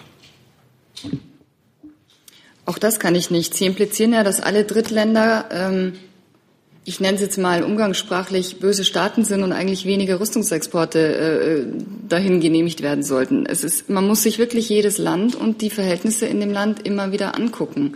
Wir können jetzt äh, die Drittländer insgesamt nehmen. Äh, wie gesagt, da glaube ich, ist es schwierig, einen Trend abzusehen, denn auch da gibt es legitime Interessen der Bundesrepublik oder dieses jeweiligen Landes, weil ich muss wieder auf Algerien zurückkommen, Algerien ein, ein legitimes Interesse hat, weshalb wir ja auch als Bundesregierung zu dieser Genehmigung gekommen sind von der Fregatte. Ähm, ich glaube, ein Trend ist, schwierig auszumachen. Der einzige Trend, den ich wirklich bestätigen kann und den ich wahrscheinlich auch für die kommenden äh, Regierungen bestätigen kann, ist, dass wir verantwortungsvoll mit diesen Genehmigungen umgehen. Vielen Dank. Ich bitte um Verständnis, dass wir dieses Thema jetzt abschließen, weil einige Kollegen auch noch zu anderen Themen Fragen haben, die ich jetzt gerne abarbeiten würde. Herr Palucki hat eine Frage bei mir angehört. Genau, danke sehr. Die Frage geht an Frau Adebar, aber genauso an Frau Demmer. Ich nehme Bezug auf ein Dokument, näher gesagt eine kleine Anfrage, parlamentarische kleine Anfrage an die Bundesregierung vom 20. Dezember. Und die Antwort von der Bundesregierung kam am 17. Januar, also vor einer Woche. Das Thema bzw. der Titel der kleinen Anfrage ist Gedenken an den 75. Jahrestag des Sieges der Roten Armee über die deutsche Wehrmacht in der Schlacht um Stalingrad. Bundestagsdrucksache Nummer 19302, falls jetzt im Moment schon nachgeschlagen werden kann, auch von Ihrer Seite aus. Da gibt es ja verschiedene Punkte und mir liegt am Herzen zum Punkt 13 eine Frage zu stellen. Es ist ja auch eine Frage Nummer 13. Ich würde sie jetzt kurz ähm, wiederholen, inwieweit die Bundesregierung militärische Handlung der Wehrmacht im Rahmen des unprovozierten Angriffskrieges des Dritten Reiches und rassenideologischen Vernichtungskrieges gegen die Sowjetunion als grundsätzlich verbrecherisch einstuft. Die Antwort, äh, die am 17. Januar kam, schriftlich, lautet Zitat von der Bundesregierung, die Einordnung damaliger militärischer Handlung der Wehrmacht als verbrecherisch im strafrechtlichen Sinne ist einzelfallbezogen vorzunehmen. Zitat Ende. Heißt das, äh, Frau Demmer, dass die Bundesregierung leugnet den verbrecherischen Gesamtcharakter des rassenideologischen Vernichtungskrieges gegen die Sowjetunion äh, an, äh, und verweist deshalb stattdessen auf eine Handhabung der Einordnung in Einzelfällen? Das wäre meine Frage. Also ich kann vielleicht dazu sagen, dass unsere Haltung äh, zur Handlung der Wehrmacht im Zweiten Weltkrieg und die Anfrage bezog sich auf Stalingrad ganz klar ist. Der Überfall des Dritten Reiches auf die Sowjetunion war ein unprovozierter Angriffskrieg, der von Deutschland ausging und rassistisch motiviert war. Und dieser Krieg brachte unermessliche Grausamkeit und Zerstörung. Und Deutschland hat in der Sowjetunion und damit auch in Stalingrad unendliches Leid verursacht. Und es ist unsere Pflicht, die Erinnerung ähm, daran wachzuhalten. Und auch zu Ihrer konkreten Frage kann ich eben nur dieses, ähm, diese grundsätzliche Einordnung und diese ähm, Stellungnahme nochmal wiederholen und in aller Deutlichkeit die Haltung der Bundesregierung zu diesen Geschehnissen hier zum Ausdruck bringen. Frage beantwortet, Herr Palugi? Ich kann mich den Worten von Frau Adebar nur vollumfänglich anschließen. Dann eine kurze Nachfrage, Herr. Bitte. Dann äh, dem, dementsprechend, wenn ich Sie richtig verstanden habe, sind Sie den äh, Errungenschaften des äh, Nürnberg, Nürnberger Prozesses äh, am Ende der 40er Jahre äh, sind Sie da einer Meinung, dass es ein verbrecherischer Akt war? Dass es ein, ein beziehungsweise gilt da insgesamt trotzdem die Einzelfallprüfung? Ihre Frage ist ähm, sehr kompliziert gestellt und äh, nimmt Rückbezug auf, ähm, auf, auf, auf verschiedene Sachen, glaube ich. Ich möchte noch mal für die Bundesregierung ganz klar machen, dass aus Sicht der Bundesregierung der Überfall des Dritten Reiches auf die Sowjetunion ein unprovozierter Angriffskrieg war, der von Deutschland ausging und rassistisch motiviert war. Das ist unsere Grundposition. Ähm, wenn es nähere Nachfragen zu der kleinen Anfrage gibt, können wir das gerne auch noch mal bilateral ähm, wenn Sie besondere Anfragen haben, klären. Die Grundposition ist hier ganz klar und die möchte ich auch noch mal zum Ausdruck gebracht wissen. Schönen Dank. Dann machen wir weiter mit einer Frage zum Iran. Die mir, hatten Sie mir Iran nicht Iran genau. Stichwort ähm, ja. Ich habe eine Frage an Frau Adebar. Äh, können Sie bitte bestätigen, dass nächste Woche mh, starten die Konsultationen zwischen europäischer und amerikanischer Vertreter im Rahmen einer oder mehreren Arbeitsgruppen zum Thema Iran-Abkommen. Äh, so hat das äh, nämlich der Außenminister Tillerson diese Woche in London behauptet. Danke. Zum Thema Iran, darüber haben wir hier oft gesprochen. Das ist ein Thema, was äh, uns natürlich außenpolitisch beschäftigt. Und wir haben mehrfach unsere Haltung zum Ausdruck gebracht, dass wir hinter dem Nuklearabkommen ähm, stehen und dass wir Beratungen auch, ähm, wie sie vor, in der vorvergangenen Woche in Brüssel ähm, schon stattfanden, mit dem Iran, der Außenminister Deutschlands, Frankreichs ähm, und der Europäischen Union, Großbritanniens ähm, derzeit suchen. Und es ähm, finden derzeit Beratungen Verhandlungen ähm, hochrangiger ähm, Regierungsmitglieder ähm, heute auch und morgen in London statt ähm, zu diesem Thema. Denn wie wir alle wissen, ist das Nuklearabkommen derzeit großen Belastungen ausgesetzt und wir ähm, die europäische Haltung dazu ist, dass wir uns für den Erhalt dieses Abkommens einsetzen. Insofern stehen wir da in ständigem und fortlaufendem Kontakt mit ähm, unseren europäischen Partnern, mit dem Iran und mit den USA, um über ganz verschiedene Fragen zu sprechen. Das ist also insofern nichts Neues und diese Konsultationen finden auch auf ganz verschiedenen Ebenen in verschiedenen Formaten statt. Und das ist ein Prozess, der jetzt ähm, fortgeht und sicherlich auch in die nächsten Tage und Wochen andauern wird. Frage beantwortet? Zusatz? Genau, nach, zur Nachfrage. Also äh, das heißt, äh, Sie schließen solche direkte Zusammenarbeit mit Amerikanern jetzt nächste Woche nicht aus. Äh, also Tillerson hat es ganz eindeutig gesagt, Arbeitsgruppe. Aber in anderer Stelle sagt er Arbeitsgruppen. Also was er genau meint, wissen wir nicht. Deshalb wollte ich fragen. Also Arbeitsgruppe, Arbeitsgruppen. Ich, ja, ich würde mich jetzt ungern an einem, an einem Begriff oder an einer Definition ähm, dafür, wie die Gespräche genau vonstatten gehen, ähm, äh, beteiligen. Denn was es ist, ist, dass Experten ähm, Deutschland, Frankreichs, der Europäischen Union ähm, und Großbritanniens mit dem Iran und mit den USA auf verschiedenen Kanälen, in verschiedenen Ebenen in fortlaufenden Kontakt sind und das eine ähm, intensive Gesprächsphase ist, die äh, weitergehen wird. Jetzt, Dankeschön. Herr Kollege, zu dem gleichen Thema oder zu einem anderen Thema? Ansonsten sind Sie sowieso dran. eigentlich. Sie sind äh, sowieso dran der israelischen Tageszeitung Israel Hayom äh, ein paar Fragen ans ähm, Auswärtigen Amt. Ähm, sollte es nächste Woche ein Versöhnungstermin zwischen dem Minister Gabriel und dem israelischen Premierminister Netanyahu in Jerusalem stattfinden? Ähm, die zweite Frage, der Minister äh, hat vor wenigen Wochen ähm, eine Aussage wiederholt, für die er sich schon entschuldigt hat vor wenigen Jahren über angeblichen ähm, Apartheid-Zustände in den sogenannten israelischen besetzten Gebieten. Ähm, gilt die Wiederholung dieser Aussage oder die ähm, Entschuldigung vor wenigen Jahren? Und die dritte Frage, der Staatsminister Roth hat in Brüssel am Montag die letzte öffentliche Rede von ähm, Präsidenten äh, Mahmoud Abbas als inakzeptabel definiert. Könnten Sie uns sagen, was genau in dieser Rede inakzeptabel war? Danke. Also zur dritten Frage. Ich habe die Äußerungen Herr Staatsministers Roth nicht genau im, im Ohr und im Kopf. Deswegen würde ich mich jetzt ungern in eine Interpretation seiner Äußerungen hineinbegeben. Zur ersten Frage. Wir hatten hier schon verschiedentlich besprochen. Es gibt, ähm, eine, ähm, es gibt Planungen einer Reise Ende Januar des Bundesaußenministers nach Israel. Wir kündigen Reisen und das genaue Programm dann an, ähm, wenn es soweit ist. Und das werden wir dann auch hier tun. Zu Ihrer ähm, zweiten Frage.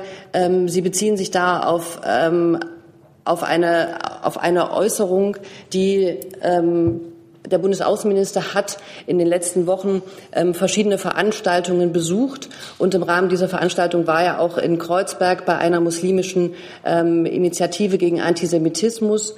Dort ähm, hat er ähm, seine Unterstützung für diese Initiative zum Ausdruck gebracht und hat auch noch mal sehr klar dargestellt, dass Antisemitismus auf deutschem Boden keine Grundlage und nichts zu suchen hat. Das war ähm, der, der Sinn dieses, äh, dieses Besuches.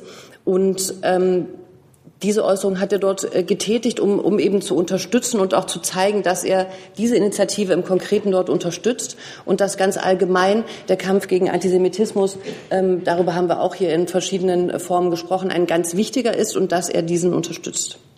Zusatz? Ähm, Kampf gegen Antisemitismus ist wichtig, aber die Aussage wegen Apartheid, die eigentlich keine Basis hat, inwiefern äh, bedient sie den Kampf gegen Antisemitismus und reflektiert diese Aussage die Position der deutschen Regierung? Der Außenminister hat in diesem Gespräch ähm, eine, eine, eine persönliche Erinnerung und eine Reise geschildert. Mehr ist dazu nichts zu sagen. Der Bundesaußenminister hat sich so dann ganz klar gegen jegliche Form von Antisemitismus auf deutschem Boden ausgesprochen. Und das ist das, was aus diesem Gespräch der Inhalt ist, ähm, der, äh, der, der dort transportiert wurde und auch in dem, zwischen den Parteien besprochen wurde. Herr Jung dazu. Frau Leber, hat die Bundesregierung Anhaltspunkte für Apartheidzustände, zum Beispiel im Westjordanland? Ich meine, da gibt es ja Straßen für Siedler und Sied äh, Straßen für Palästinenser und viele andere Sachen. Also der Bundesaußenminister hat eine solche, solche Äußerung ich, nicht ich, getätigt. Ich, ich, ich frage das Auswärtige Amt an sich jetzt nicht Herrn Gabriels Meinung. Wir können uns jetzt allgemein über die Situation im Westjordanland unterhalten und wir können auch noch mal dazu, wie wir, wie wir ähm, unsere auf israelische Siedlungsaktivitäten blicken und dazu, dass wir ähm, die palästinensische Forderung nach einem ähm, freien Staat, der in einer Zwei-Staaten-Lösung neben Israel existiert und wir dafür sind, dass die Bedingungen dort geschaffen werden, das haben wir hier, glaube ich, alles sehr, sehr deutlich gemacht. Und natürlich ähm, ist, ist diese Haltung unverändert, dass wir uns wünschen, dass, im West, ähm, dass die Palästinenser, dass es eine, zu einer Lösung, zu einer Zwei-Staaten-Lösung kommt, in der zwei Staaten friedlich Seite an Seite miteinander leben können. Und auch unsere Haltung zu Siedlungen hat die Bundesregierung, glaube ich, sehr oft und mehrfach deutlich gemacht. Zusatz? Wird denn der Minister sich mit palästinensischen Vertretern treffen? Wird er in die besetzten Gebiete reisen und sich dort mit der Militärbesatzung zum Beispiel beschäftigen oder Herrn Abbas treffen?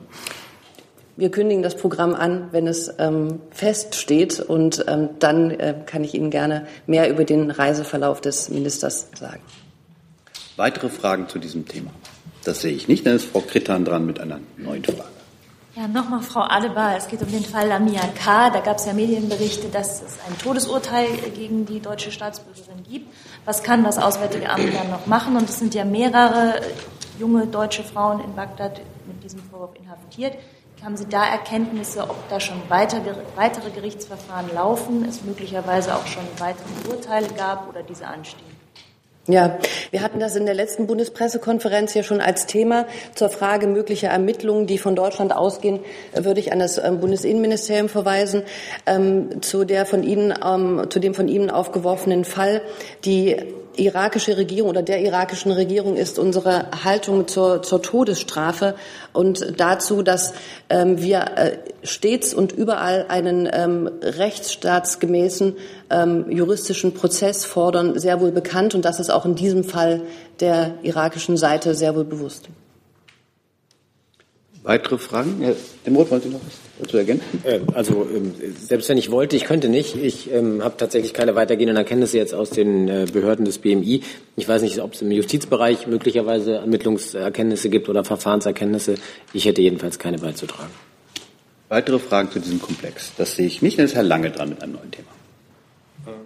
Eine Frage an das Umweltministerium zum Bericht des Tagesspiegels, wonach Deutschland die EU-Klimaziele für 2020 verfehlt und vor allen Dingen äh, würde mich interessieren, in dem Bericht ist davon die Rede, dass man Emissionsrechte von anderen Staaten einkaufen wolle oder einkaufen müsse, um dieses Klimaziel doch noch irgendwie zu halten. Da hätte ich gerne gewusst, wie ist denn das Verfahren und äh, wer bezahlt das? Sind das Steuergelder oder äh, wo kommt das Geld her? Ja, ich kann die ähm, Inhalte dieses Berichts ähm, bestätigen. Wir werden die von der EU für den Bereich Verkehr, Gebäude und Landwirtschaft vorgegebenen Klimaziele für 2020 Stand heute nicht erreichen können. Wir bereiten uns darum darauf vor, Emissionsrechte von anderen Mitgliedstaaten zu kaufen, die Überschüsse haben in den nächsten Jahren. Ähm, das bereiten wir derzeit vor. Ähm, das ist aber nicht so, dass es schon morgen der Fall sein wird. Also wir haben jetzt die Zahlen für 2016, die endgültigen Zahlen. Wir rechnen damit, dass das ähm, Problem der Unterdeckung 2019, 2020 auftauchen wird. Dann wird man ähm, jeweils zwei Jahre später sehen, ähm, was das konkret bedeutet. Und dann ist auch erst die Zeit, wo man dann die Rechte zukaufen müsste. Also im Jahr 2021 für 2019. Das kauft man dann bilateral von einem Land, was zu viele Zertifikate hat. Marktpreise gibt es nicht. Da kann man also auch nicht drüber spekulieren, wie teuer das dann wird. Bezahlt werden müsste es aus dem Bundeshaushalt. Zusatz? Sie haben, Sie haben beim, als wir über Klimaschutzziele geredet haben, vor allem im Oktober war es, glaube ich, mal ausgeholt und gesagt, dass äh, vor allen Dingen die, der gigantische Kohlestromüberschuss äh, äh, Hauptursache oder eine der größten Ursachen dafür ist, dass wir die Klimaschutzziele nicht einhalten. Wenn man jetzt, ja. also wir haben also diese Kohlestromüberschuss, den könnte man ja zurückfahren, wenn man wollte. Ich weiß, das ist ein Politikum. So, und auf der anderen Seite geht man jetzt hin und kauft mit Steuergeldern Emissionsrechte bei anderen Ländern. Das heißt, im Grunde genommen ist das ist mein Gedankengang richtig, das würde ich gerne von Ihnen bestätigt wissen. Dass ähm, wir im Grunde nicht, genommen die Kohleverstromung subventionieren. Nicht ganz, nee. Das könnte man so nicht sagen. Also es gibt ähm, ein, global, ein, ein, globales Klimaziel, was sich wiederum aufteilt in ähm, die Bereiche Industrie und Energiewirtschaft, die dem EU-Emissionshandel unterliegen. Dazu gehören also auch Kohlekraftwerke. Ähm, der andere Bereich ist der, der ähm, nicht dem Emissionshandel unterliegt, also Verkehr, Gebäude, Landwirtschaft und Kleingewerbe kommt auch noch mit dazu. Ähm, diese Bereiche haben ein eigenes EU-Klimaziel und um dieses Ziel geht es jetzt. Wir können also nicht mit Rückgang von Kohleverstromung dieses verbindliche EU-Ziel erreichen, okay. sondern stattdessen mit ähm, viel mehr Elektromobilität, zum Beispiel mit Gebäudesanierung, Heizkesselaustausch. Das sind so denkbare Maßnahmen, die dann eine künftige Bundesregierung ergreifen müsste. Noch eine Frage, Herr Lange? Ja, nur ganz kurz. Der Klimaschutzbericht 2017, Herr Fichtner, wann wird der dann vorgelegt? Das kann ich noch nicht sagen. Ähm, das hat sich verzögert aufgrund der laufenden Regierungsbildung. Es ist leider auch so, dass ähm, dieser Bericht Projektionen enthält, die wiederum davon abhängig sind, was in Koalitionsverhandlungen besprochen wird. Das können also jetzt nicht Beamte einfach so in, in Unkenntnis von politischen Weichenstellungen zu Ende schreiben. Deswegen ist es dieses Jahr später als sonst. Bis weitere Fragen zu dem Komplex? Das sehe ich nicht, dann ist Frau Reibler dran. Ich habe eine Frage zu Air Berlin, also vermutlich an Frau Alemani. Äh, heute tagt ja die Gläubigerversammlung und in dem Zusammenhang wollte ich gern wissen, ähm, wegen des Überbrückungskredits, den damals die Bundesregierung gezahlt hatte, ähm, da sind ja wohl schon einige Millionen getilgt worden und nach meiner Kenntnis rund 90 Millionen noch offen. Ähm, Vielleicht können Sie mich da korrigieren, wenn schon mehr zurückgezahlt wurde. Was glauben Sie? Glauben Sie, dass Sie den kompletten Betrag zurückbekommen? Und wenn nein, was, rechnen Sie damit? Wie viel bekommen Sie ungefähr zurück noch? Ja, ähm, danke für die Frage. Die haben wir ja öfter. Ich werde die genauso beantworten, wie wir die sonst beantworten. Ähm, der Rückzahlprozess hat begonnen, läuft noch, wird noch länger dauern. Wir äh, können keine Prognose darüber ähm, äh, öffentlich kundtun, wie viel zurückkommen wird. Die Bundesregierung hat 150 Millionen gegeben, um diesen geordneten Verkaufsprozess bei Air Berlin seit August äh, zu ermöglichen. Und äh, laut den letzten Anfragen, die Sie alle auf unserer Homepage auch finden können, äh, an die äh, Parlamentarier sind über 61 Millionen bereits zurückgezahlt worden. Zusatz, ähm, das Niki-Insolvenzverfahren wird ja jetzt in Österreich geführt. Hat das einen möglicherweise einen Einfluss darauf, ähm, ob Sie mehr oder weniger zurückbekommen aus dem neuen Verkauf von Niki. Wie beurteilen Sie das? Ähm, ja, wenn ich es mal kurz zusammenfassen darf, alles hat mit allem äh, zu tun. Natürlich äh, hängt es davon ab, wer kauft, für wie viel kauft er, wie sind die Pfandrechte. Ähm, Details darüber können wir nicht, äh, äh dazu können wir öffentlich keine Stellung ne nehmen und äh, der Insolvenzverwalter hat ja heute selber öffentlich beschrieben, dass es eher ein langer Prozess ist, der sich eben kompliziert gestaltet und äh, ja die Sicherheiten eben errechnet werden, die es noch gibt. Also es hat natürlich alles mit allem ähm, hängt alles mit allem zusammen, aber wie viel letztendlich zurückgezahlt werden wird noch, dazu kann ich öffentlich keine Stellung nehmen. Gibt es weitere Fragen zu diesem Komplex? Das sehe ich nicht. Herr Palucki, Sie hatten noch eine Frage angemeldet. Die haben Sie noch, ja? Bitte schön. Dann bin ich jetzt dran? Ja, dann sind Sie dran. Genau, ich würde erneut gerne um eine Stellungnahme bitten zu den am Freitag vorgestellten nationalen Verteidigungsbericht beziehungsweise der Strategie, Verteidigungsstrategie der Amerikaner. Am Freitag wurde es veröffentlicht. Ich habe am Montag bereits schon um eine Stellungnahme gebeten. Im Dokument heißt es unter anderem, das ist ja das wichtigste Credo oder die wichtigste Änderung, nicht mehr Terrorismus, sondern der zwischenstaatliche strategische Wettkampf ist nun das wichtigste Anliegen der nationalen Sicherheit der USA. Und dann heißt es weiter im Dokument auch, ähm, das, äh, beziehungsweise das hat wiederum bei der Vorstellung der Verteidigungsminister Mattis gesagt, dass die USA jegliche Bedrohung des US-amerikanischen Demokratieexperiments erwidern werden, unter anderem mit Militärmacht. Gibt es äh, heute die Möglichkeit, um eine Stellungnahme zu bitten?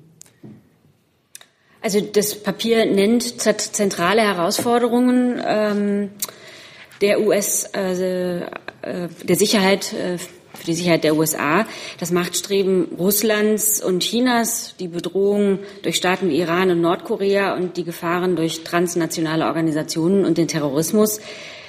Die Bundesregierung setzt weiterhin in allen Politikbereichen, auch in der Sicherheits- und Verteidigungspolitik, auf die kooperative Zusammenarbeit mit ihren Partnern und Verbündeten. Deshalb begrüßen wir das deutliche Bekenntnis der USA-Verteidigungsstrategie zu engen Zusammenarbeit mit Partnern und Verbündeten, insbesondere das deutliche Bekenntnis zu Artikel 5 des NATO-Vertrags, aber auch die US, dass aber auch die US-Administration weiter bestrebt ist, in Feldern gemeinsamer Interessen auch mit Russland und China zusammenzuarbeiten. Für die Bundesregierung bleibt das Ziel, die regelbasierte internationale Ordnung zu stärken und zu einem Win-Win für alle Beteiligten zu gestalten. Selbstverständlich wünschen wir uns eine starke Führungsrolle der Vereinigten Staaten, denn keine der großen Herausforderungen ist ohne die USA zu bewältigen und auch, weil wir natürlich den USA auf das engste verbunden sind und das auch bleiben wollen. Satz. Genau, also wie Sie bereits gesagt haben, im Dokument wird von einer robusten Vereinigung von Alliierten und Partnern gesprochen, in Kombination mit einem, ähm, Zitat jetzt aus dem Dokument, tödlicheren, belastbareren und stetig erneuernden Kampfverband. Das klingt nach einem ziemlich direkten Aufruf an die bisherigen Verbündeten. Wird sich also die Bundesregierung, Sie haben es ja eigentlich schon gesagt, als enger Verbündeter der, der, der US-Amerikaner der Vereinigten Staaten vorbehaltlos an diesen Wettkampf, so wie er ausformuliert ist, ohne eine Verhandlung unter Verbündeten, ähm, anschließen, also beziehungsweise vorbehaltlos einzelne, anschließen. Wir werden hier nicht einzelne Formulierungen äh, aus dem Dokument kommentieren. Mhm. Ähm, wir stehen zu der Partnerschaft mit den Vereinigten Staaten und unsere Prämisse ist, ein regelbasierter internationale, die regelbasierte internationale Ordnung zu stärken. Ähm, da brauchen wir die USA in der Führungsrolle, äh, weil ohne die USA keine äh, dieser Herausforderungen, vor denen wir alle stehen, äh, zu bewältigen ist. Aber wir kommentieren keine einzelnen Formulierungen. Gibt es weitere Fragen zu dem Kontext? Dann ist Herr Jung dran mit einer Frage. Herr Demroth, ich wollte nur mal zum äh, Abschiebeflug gestern Abend äh, nach Afghanistan fragen. Da gab es ja 18 19 äh, Leute, die nach Kabul geflogen wurden. Äh, ich lese jetzt von 13 Straftätern. Wer sind denn, was machen denn die anderen sechs? Also womit haben die sich qualifiziert? Ja, den äh, sozusagen den zynischen Unterton lasse ich jetzt mal unkommentiert. Es ist aber richtig, wie Sie wissen, dass es ähm, aus dem ähm, Sommer des Jahres 2017 einen Zwischenbericht gibt des Auswärtigen Amtes zur Sicherheitslage in Afghanistan und auf dieser Grundlage Einigkeit besteht innerhalb der Bundesregierung, dass äh, jedenfalls bestimmte Personengruppen ähm, zurückgeführt werden können. Das umfasst neben den von Ihnen genannten Straftätern die Personengruppe der sogenannten Gefährder und der sogenannten ähm, hartnäckigen Identitätsverweigerer. Wie Sie auch wissen, jedenfalls ähm, lassen äh, wirklich sozusagen reihenweise Äußerungen des Innenministeriums die Chance zu, dass Sie das wissen, ist die konkrete Auswahl derjenigen, die dann äh, in solchen Sammelrückführungsmaßnahmen in ihr Herkunftsland zurückgebracht werden, Aufgabe der Länder. Ähm, und auf dieser Grundlage, die ich gerade beschrieben habe, ähm, hat es gestern tatsächlich eine weitere Rückführungsmaßnahme gegeben, die heute Morgen erfolgreich ähm, zu Ende gegangen ist. Äh, neben den von Ihnen genannten 13 Straftätern war ein Gefährder dabei und fünf sogenannte Identitätsverweigerer. Ich kann vielleicht auch noch hinzufügen, dass die Abläufe inzwischen am Flughafen äh, in Kabul äh, weitestgehend, ähm, wie soll ich sagen, eingeübt sind und dementsprechend auch in diesem Fall das Ganze wieder sehr reibungslos vonstatten gegangen ist. Vor Ort waren neben Vertretern der afghanischen ähm, Regierung vor allem auch Vertreter von IOM, also vom Flüchtlingshilfswerk, die ähm, den betroffenen Personen auch sofort äh, Unterstützung vor Ort angeboten haben. Nur um das mal plastisch zu machen, ähm, eine Reihe von äh, Betroffenen hat beispielsweise das Angebot angenommen, ähm, Unterstützung zu erhalten für die Weiterreise in ihre jeweilige Her Herkunftsregion. Neben IOM ist äh, bei solchen Maßnahmen immer auch vertreten eine Nichtregierungsorganisation, die psychosoziale Hilfe anbietet. Von diesem Angebot haben alle der Rückgeführten äh, Gebrauch gemacht, um sich entsprechend beraten zu lassen. Also das Ganze äh, soll nur noch mal verdeutlichen, dass eben ähm, dieses Verfahren, wie gesagt, inzwischen ähm, eigentlich sehr gut eingeübt ist mit allen Beteiligten. Das Ganze aber auch nicht endet sozusagen ähm, mit Landung des Flugzeuges, sondern vor Ort Vertreter Deutschlands, aber vor allem Vertreter der afghanischen Regierung und eben der Vereinten Nationen und Nichtregierungsorganisationen die Menschen soweit als möglich betreuen und beraten, um dann eben auch den weiteren Aufenthalt ähm, und den weiteren Fortgang des Aufenthalts in Afghanistan ähm, zu begleiten. Zusatz? Zum Verständnis, also von den 19 ähm, Leuten, die da abgeschoben wurden, sind das alles Männer. Ähm, und dann war einer unter ihnen, der ist ein 20-jähriger Junge, der ist körperlich behindert und traumatisiert, hat bei seiner Schwester hier in Bayern gelebt. Ist es das auch wert? Also körperlich behinderte, verwirrte junge Afghanen zurückzuschieben, die da keinerlei Familie haben. Seine Familie lebt im Iran. Das würde mich nur interessieren. Und bei den Straftätern sind die alle, haben die alle schon im Knast gesessen? Also sind die im Gefängnis gelandet und dann sind sie jetzt rausgeholt worden und nach Afghanistan gebracht worden, um dort in Freiheit zu leben. Also ähm, jedenfalls kann ich Ihnen mitteilen, um welche Straftaten es sich im Groben gehandelt hat. Äh, wie Sie wissen, werde ich das jetzt nicht einzeln runterbrechen können für äh, jeden der Betroffenen. Das äh, versagt mir schon der Datenschutz und ich glaube, das äh, werden Sie auch verstehen. Aber Straftaten, die hier in Rede standen, waren unter anderem schwer, schwerer sexueller Missbrauch von Kindern, Vergewaltigung, Körperverletzung, Diebstahl und Missbrauch von Betäubungsmitteln. Zu Ihrer konkreten Frage. Ähm, ob äh, in einem Einzelfall aufgrund der körperlichen Verfassung ähm, eines Betroffenen eine Abschiebung ähm, als verhältnismäßig erscheint oder nicht, kann ich auf das verweisen, was ich eingangs gesagt habe, ähm, nämlich dass für die konkrete Auswahl derjenigen, die hier für eine Abschiebung ähm, in Betracht kommen, bei den Ländern liegt. Selbstverständlich ist es so, dass unser Recht ja der sehr weitgehende ähm, Schutzvorkehrungen enthält, sowohl was die körperliche Verfasstheit anbetrifft der Betroffenen als auch die Situation im Herkunftsstaat. Das Ganze ist ja immer das Ende eines langwierigen sehr transparenten und im Übrigen auch justiziablen Verwaltungsverfahrens. Das ist ja nicht der Beginn, sondern es ist festgestellt durch entsprechende behördliche Entscheidungen, die vor Gericht angegriffen sind, dass jemand vollziehbar ausreisepflichtig ist, dass er keinerlei ähm, ähm, Schutzgründe vorgetragen hat, die einen weiteren Aufenthalt hier rechtfertigen, nach den geltenden Gesetzen äh, und auch vor der Frage einer äh, Abschiebung immer sehr genau geschaut werden muss, ob Abschiebehindernisse vorliegen. Auch das ist Gegenstand einer behördlichen und äh, ihrerseits wieder justiziablen Prüfung. Und in diesem Kontext wird selbstverständlich auch jeder Einzelfall genau angeschaut, ob eben möglicherweise aufgrund körperlicher Defizite oder auch möglicher psychischer Defizite eine Abschiebung für den Betroffenen ausscheiden muss. Und ähm, ich habe keinerlei Anlass davon auszugehen, dass all diese Prüfverfahren, die ich Ihnen gerade jedenfalls abstrakt beschrieben habe, hier nicht stattgefunden hätten. Zu dem konkreten Einzelfall, den ich zugegebenermaßen nicht mal kenne, kann ich Ihnen leider keine Bewertung geben. Und die Frage war, waren das alles Männer? Also nach meinem Kenntnisstand, und, ich bin, das äh, muss ich mit einem Menschen, kleinen, die im Gefängnis gesessen haben. das muss ich mit einem kleinen Fragezeichen versehen. Ähm, nach meiner Kenntnis waren es alles Männer, aber das müsste ich gegebenenfalls noch mal nachreichen, sollte ich mich hier an der Stelle irren.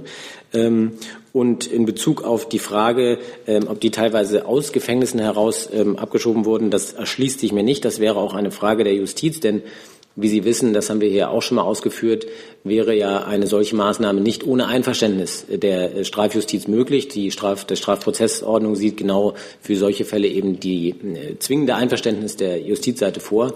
Ähm, da kann ich gerne versuchen, das nochmal herauszufinden, kann es aber jetzt von hier aus jedenfalls nicht bestätigen. Danke.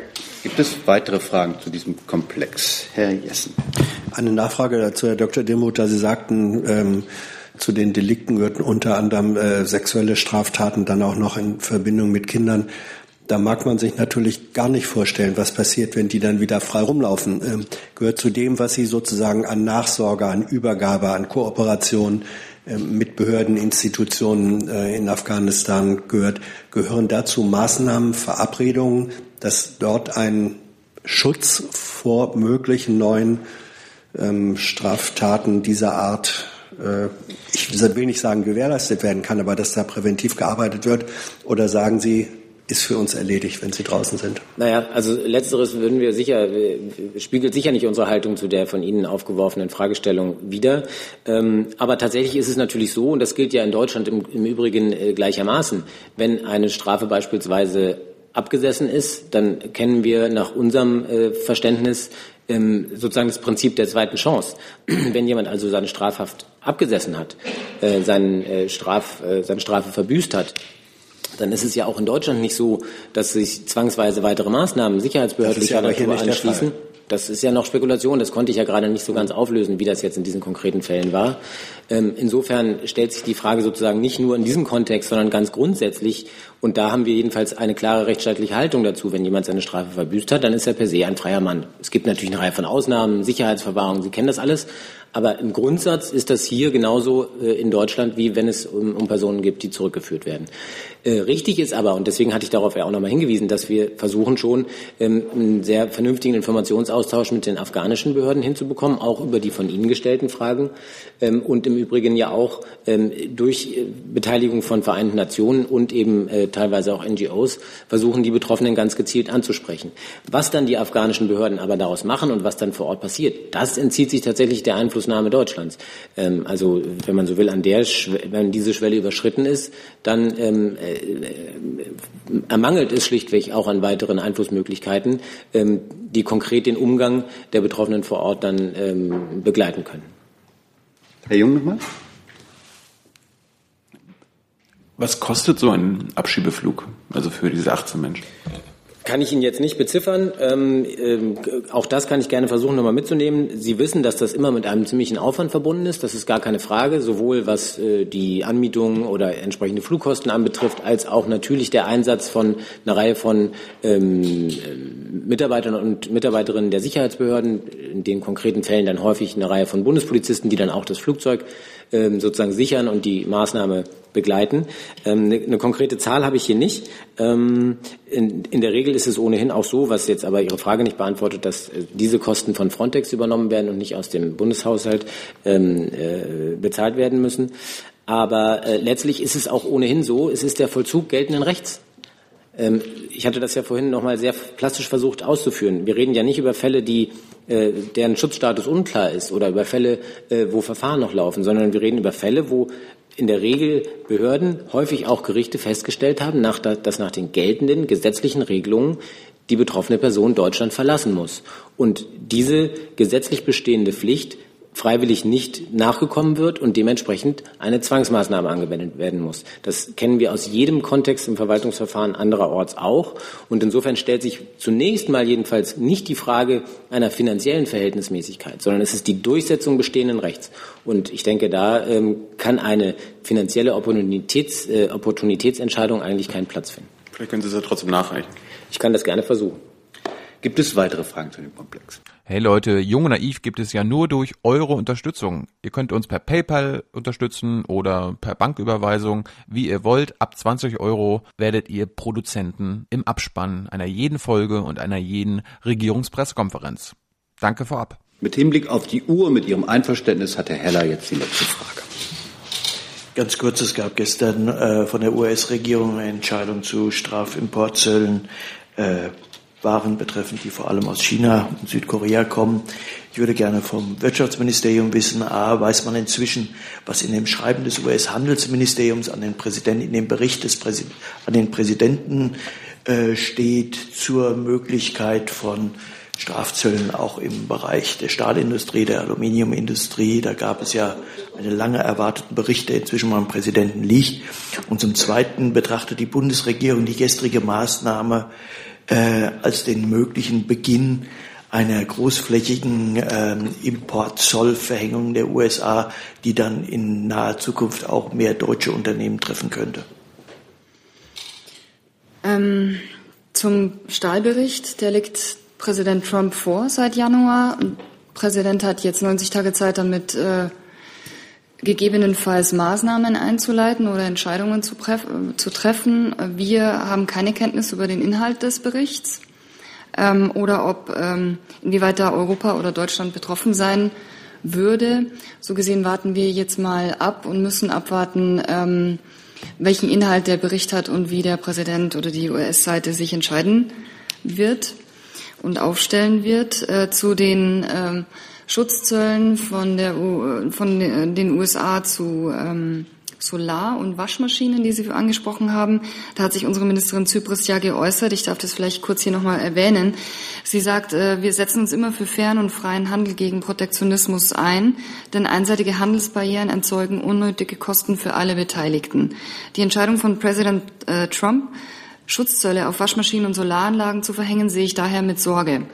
Diese Maßnahme könnte zu einem neuen Handelskonflikt mit China und Südkorea führen, was wiederum Auswirkungen auf Europa und Deutschland haben kann.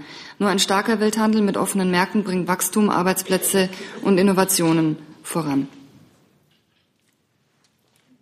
Frage beantwortet, Herr Heller? Nicht richtig, aber ich habe keine Lust.